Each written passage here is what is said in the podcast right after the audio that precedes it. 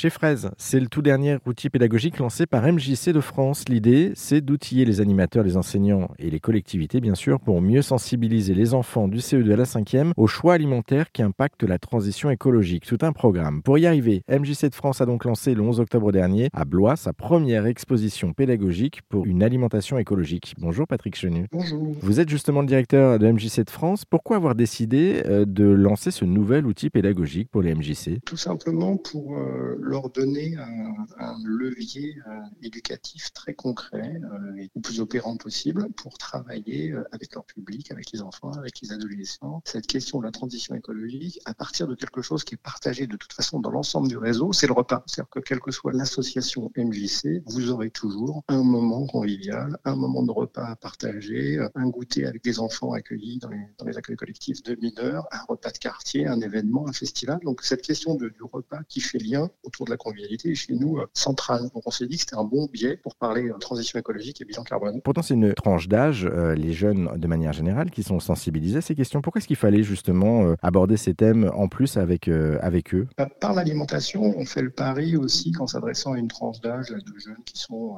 en élémentaire ou, ou des, jeunes collégiens, donc du, on va dire du, C- du CM1 à la 5e, on est aussi dans un âge où ils sont plutôt, euh, plutôt prescripteurs vis-à-vis de leur famille sur les achats, sur la nourriture, où ils affirment euh, des choix, des volontés. Et c'est un peu de faire le pari qu'avec ce travail éducatif adapté, on soit en capacité de faire un peu bouger les lignes. Oui, donc effectivement, il y a, un vrai travail derrière de, pédagogie. Juste, c'est pas la première fois que vous utilisez justement ces outils hein, pour euh, sensibiliser en tout cas les, les enfants et les préados. Est-ce que vous pouvez nous expliquer un petit peu ce que vous faites d'autre auprès des MJC Parce que c'est souvent quelque chose qu'on ne connaît pas. Déjà, c'est quoi euh, ces maisons des jeunes et de la culture Et qu'est-ce qu'on y fait concrètement? Parce que vous y faites plein de choses. Ce sont des associations locales, associations euh, loi 1901, Agré, Jeunesse et Éducation populaire, qui sont implantées un petit peu partout en France. Il y en a 1000 qui sont regroupées en, en 15 réseaux régionaux et qui forment euh, la tête de réseau national MJC de France. Donc vous avez des associations MJC un peu partout, euh, près de chez vous. Il y en a forcément une qui est pas très très loin. Et ces associations, ce sont effectivement des associations dites bah, d'éducation populaire. C'est-à-dire que ce qui, ce qui nous intéresse, nous, c'est à, à la fois des lieux de pratique, des lieux de découverte. On nous connaît beaucoup pour euh, la pratique, euh, ça peut être des pratiques d'art plastique, du théâtre, de la danse, de sport, etc. Mais aussi des lieux, des lieux culturels, des lieux culturels de, proximité. Vous allez avoir des, cinémas qui gèrent des cinémas réessais, des salles de concert, euh, des salles de théâtre, des salles d'exposition, des studios de répétition, et aussi bien évidemment des lieux à destination de la jeunesse, et notamment un, nombre important d'accueil collectif de mineurs, voilà, d'accueil de,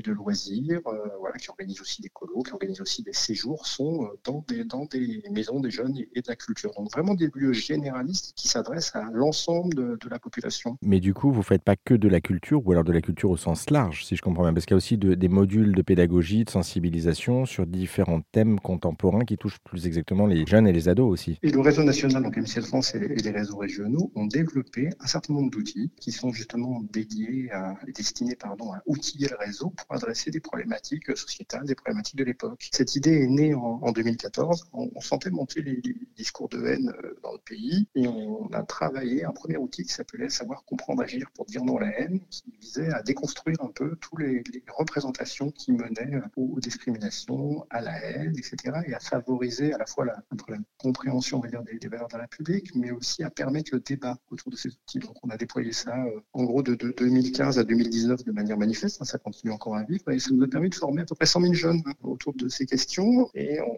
ça nous a mené euh, à deux autres. Le premier c'était une déclinaison, là ça s'adresse plutôt aux collégiens lycéens, euh, une déclinaison pour les plus jeunes qui s'appelle Moi et les autres. Et on a travaillé aussi un deuxième outil qui vise à, lutter contre les fake news qui s'appelle les infox, euh, qui est un peu, les, un peu les gestes qui sauvent face aux infox. Merci beaucoup Patrick Chenu pour cette présentation. Pour en savoir plus sur les MJC de France et sur ce nouvel outil chez Fraise, mais pas que, sur également tout ce que vous pouvez faire à côté, eh bien, on a mis tous les liens sur notre site internet, une seule adresse, erzen.fr pour en savoir plus.